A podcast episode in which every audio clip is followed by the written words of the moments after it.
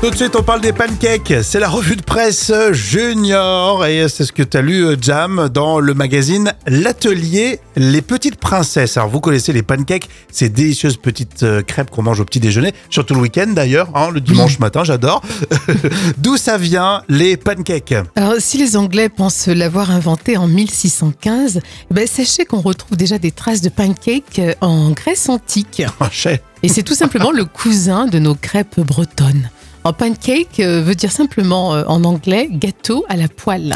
Alors, on lance le débat. Quelle est la différence entre euh, un pancake et une crêpe bretonne Eh bien, figure-toi, Rémi, c'est la levure qui fait la différence. hein. Le pancake contient de la levure, Mm. alors que la crêpe, il n'y en a pas du tout. Ah non Et comme vous le savez, Ah non Ah non, pas possible. Et comme vous le savez, dans la culture anglo-saxonne, euh, les Américains, les Canadiens et les Anglais adorent euh, les pancakes au petit déjeuner.